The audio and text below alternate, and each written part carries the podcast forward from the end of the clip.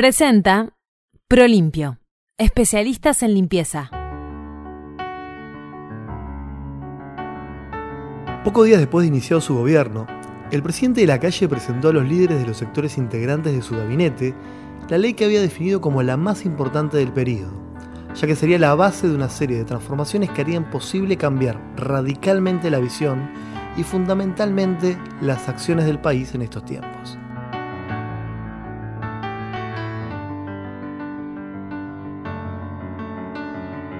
Textualmente, el presidente de la calle decía, tenemos que marcar dos posiciones. El país del más o menos, el país de la que te criaste, el país de, bueno, todo se va a arreglar, frente al país que está dispuesto a asumir las grandes transformaciones, las realmente revolucionarias, las que se tienen que hacer para no quedarse en un mundo que cambia todos los días. Cuando vengas a Prolimpio, llévate la oferta del mes. Quita mancha para todo tipo de ropa. Medio litro. Con gatillo. Solo por agosto, 86 pesos. Viví la experiencia Prolimpio en nuestros locales o en prolimpio.com.uy. ¿Qué historia con la historia? 1011 Podcast. Por unanimidad, los ministros herreristas y los de los cuatro grupos de la Coincidencia Nacional aprobaron el proyecto de ley. Y este hecho fue valorado por el presidente como un compromiso asumido libremente, patrióticamente y entusiastamente por los dirigentes políticos que se sumaron a su gobierno. Alejandro Cano. Con el frente vamos todos, todos somos Uruguay. Vamos frente con la gente, en su tiempo Uruguay. Pero a 70 días de promulgada la ley se conforma una comisión pro referéndum, la que surge a iniciativa del PIT-CNT y tiene el apoyo del Frente Amplio. Aunque ese apoyo se da luego de diferentes visiones internas, las que generaron fuertes cuestionamientos y enfrentamientos entre dirigentes de diferentes sectores. En ese clima, la Corte Electoral da a conocer el número de habilitados para votar, el que es de 2.359.291 ciudadanos, por lo que para poner en marcha el recurso de referéndum se deben tener por lo menos 589.823 voluntades. Y esas voluntades parecían no estar, por lo que el fuego cruzado entre compañeros de izquierda subía de tono, llegándose incluso a expresar por parte de uno de sus senadores más destacados que haber apoyado el referéndum era haberse introducido en una empresa no solamente innecesaria, sino suicida.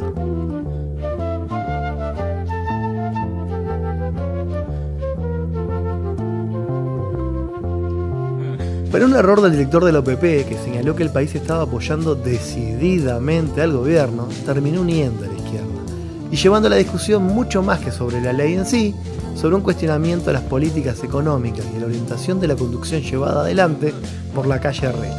Este hecho hizo posible que la Comisión Pro Referéndum, pese a no navegar en aguas tranquilas, llegara a buen puerto, logrando hacer efectiva la consulta popular, la cual se realizaría luego de una campaña centrada en cuestionar el impacto de las políticas llevadas adelante por la calle.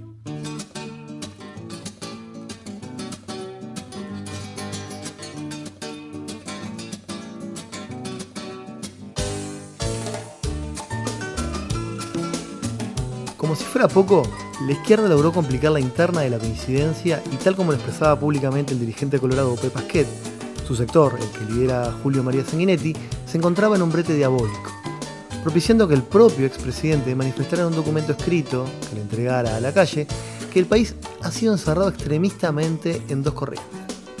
Una reaccionaria que dice disparatadamente que hay que destruir al Estado ballista, y otra igualmente reaccionaria, aunque de izquierda, que pretende rechazar toda inversión que no sea uruguaya. Sanguinetti no define posición sobre el referéndum, hasta que se conocen las primeras encuestas a pocas semanas de iniciada la campaña. En ese momento la empresa Factum indicaba que existía una inclinación del 42% a favor de derogar la ley y un 28% a favor de mantenerla. Esos números parecen haber sido determinantes para que Julio María Sanguinetti decidiera sumarse a la campaña de la derogación y evitar así que el Frente Amplio se adjudique para sí el triunfo a las urnas. Si bien esa medida generó un cisma, ya que rompió la coalición, hizo sentir al herrerismo traicionado por el vallismo y generó durísimas declaraciones en filas del gobierno contra el expresidente, como las que realizó Luis Alberto Heber, quien en Piriápolis, durante un encuentro de jóvenes, dijo que Sanguinetti era un ególatra y un cínico, por haber manifestado que lo que él pensaba era lo que sentía el país. La medida le permitió a Sanguinetti posicionarse en un espectro de votantes que no compartían las políticas sarreristas, pero tampoco se sentían cómodos dentro del Frente Amplio. Y ese hecho hizo posible que la izquierda debiera resignar su llegada al poder por una década más.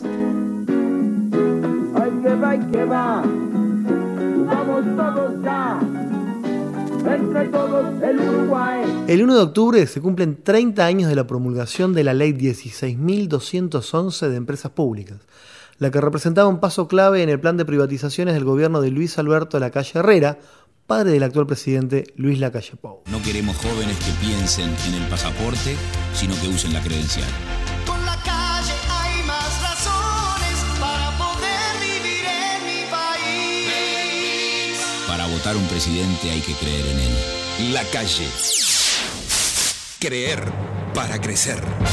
La calle Padre había conformado un gabinete integrando representantes de diversos sectores y partidos que se corresponden con lo que hoy es la coalición multicolor y que entonces se llamó Coincidencia Nacional.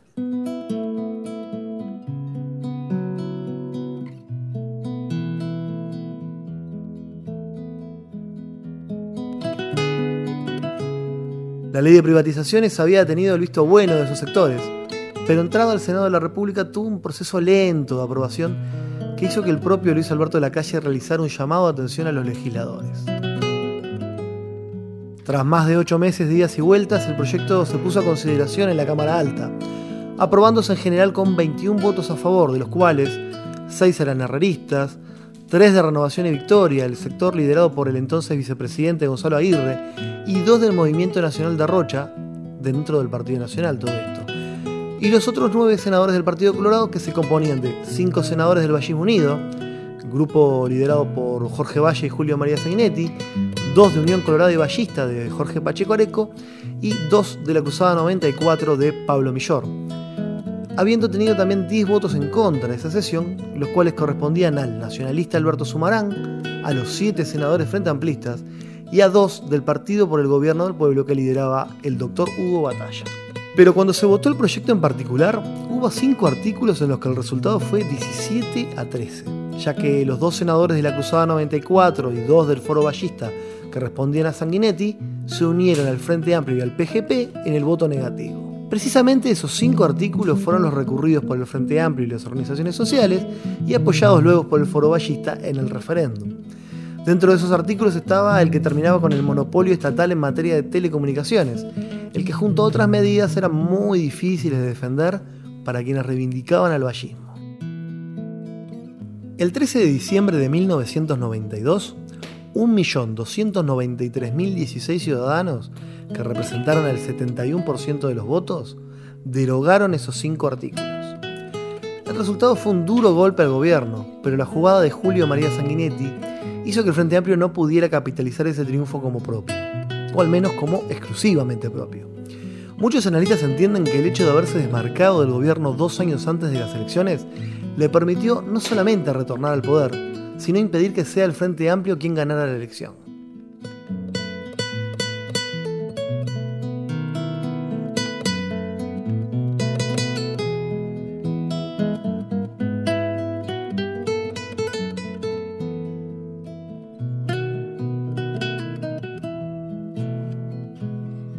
En 1994, el país pareció quedar dividido en tres bloques casi iguales. 23.044 votos separaron a colorados y blancos, en tanto que el Frente Amplio quedó 35.202 votos abajo de los colorados y 12.158 debajo de los blancos.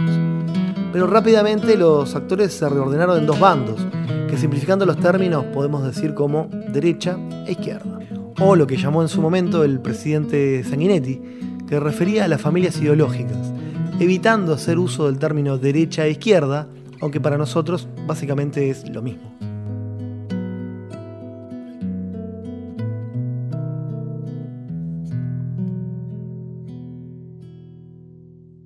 Si sumamos los votos de unos y otros, en aquel entonces la derecha ganó por 668.586 votos. Cinco años después esa ventaja se redujo a 321.693 en primera vuelta, ya que la de 1999 fue la primera elección con el cambio de sistema y la primera también donde partido a partido el Frente Amplio fue mayoría.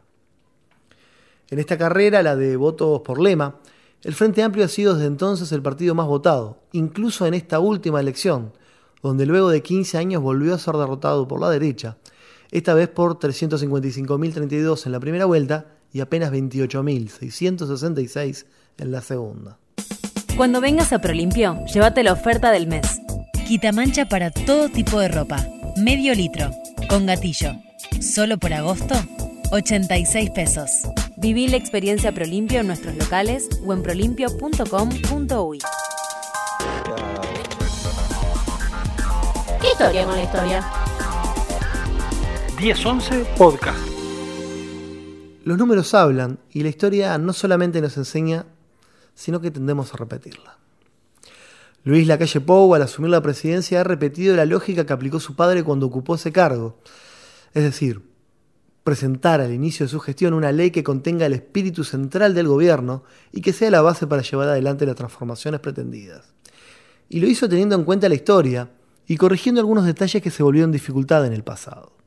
Primero amplió el contenido de la ley, quintuplicando el articulado, haciéndola más compleja aún de cuestionar o de reformular, y luego cambió la estrategia de presentación, evitando los contratiempos y las demoras que tuvo su padre en el Senado, ya que al utilizar el recurso de urgente consideración, se aseguró una rápida aprobación.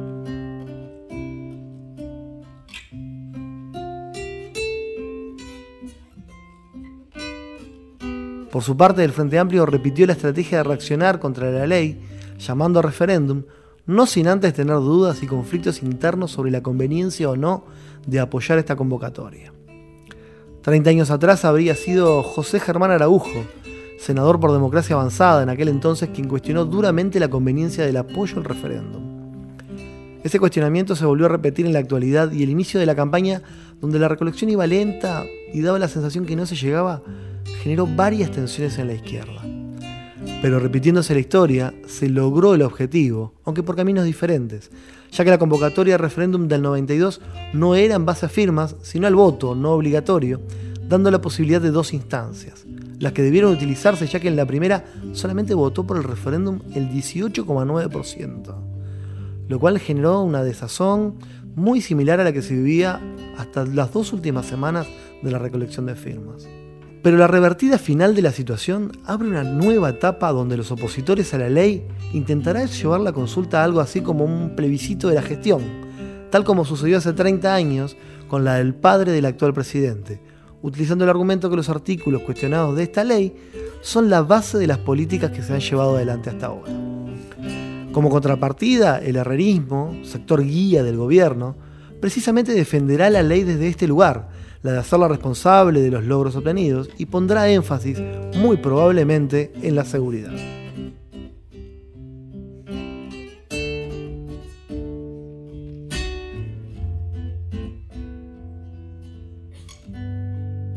Lo que una vez más no está claro es qué sucederá con los socios de la coalición multicolor, ya que esta ley, al igual que la de empresas públicas de Luis Alberto Lacalle Herrera, contiene medidas que en muchos casos se contrapone con posiciones que históricamente han sido valoradas por nuestra sociedad y asociadas al Uruguay ballista. ¿Qué harán entonces los socios de Luis Lacalle Pou en esta instancia si las encuestas comienzan a dar tendencias no favorables? Hoy la única medición que hay es la de la empresa Cifra y dice que la ley sería apoyada por un 43%, mientras que un 34% estaría a favor de la derogación. Pero si el desarrollo de la campaña que aún no comenzó tuerce esta realidad, ¿habrá un nuevo Sanguinetti en esta instancia que se desmarque de las políticas herreristas? ¿La coalición multicolor debe apostar todas las fichas a mantener la ley? ¿O debe desde ya desmarcar un grupo para que la polarización no se exprese en las urnas de manera directa y se corra el riesgo de tener una evaluación negativa, o al menos no tan positiva como la imagen que marcan las encuestadoras? ¿Y el Frente Amplio? ¿Le convendría tener el apoyo de un sector que integre la coalición?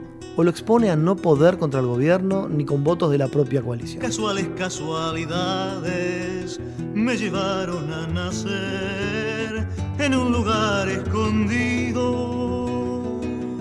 tan chatito y tan perdido que en el mapa no se ve. que en el mapa no se ve. Serán meses donde los actores políticos escribirán las próximas páginas de esta historia. Al nacer era tan joven que no supe comprender las ventajas hemisféricas. Entrando por Sudamérica me puse el mundo al revés, me puse el mundo al revés.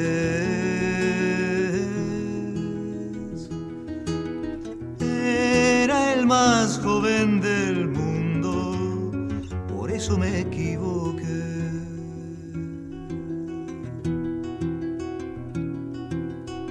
Por las puertas de mi madre al Uruguay me nebré en menos que canta un gallo. Por apurarme quedé completamente uruguayo, completamente uruguayo.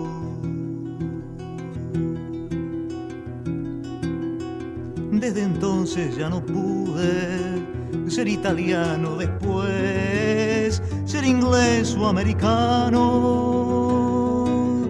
árabe, venezolano, español, suizo, francés, español, suizo, francés.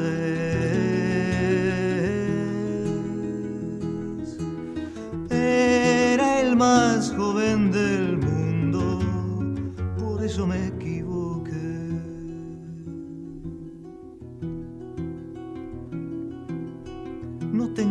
destino y tengo mucho que hacer. Voy cantando mis tangueses que se parecen a veces a la ciudad que dejé, a la ciudad que dejé.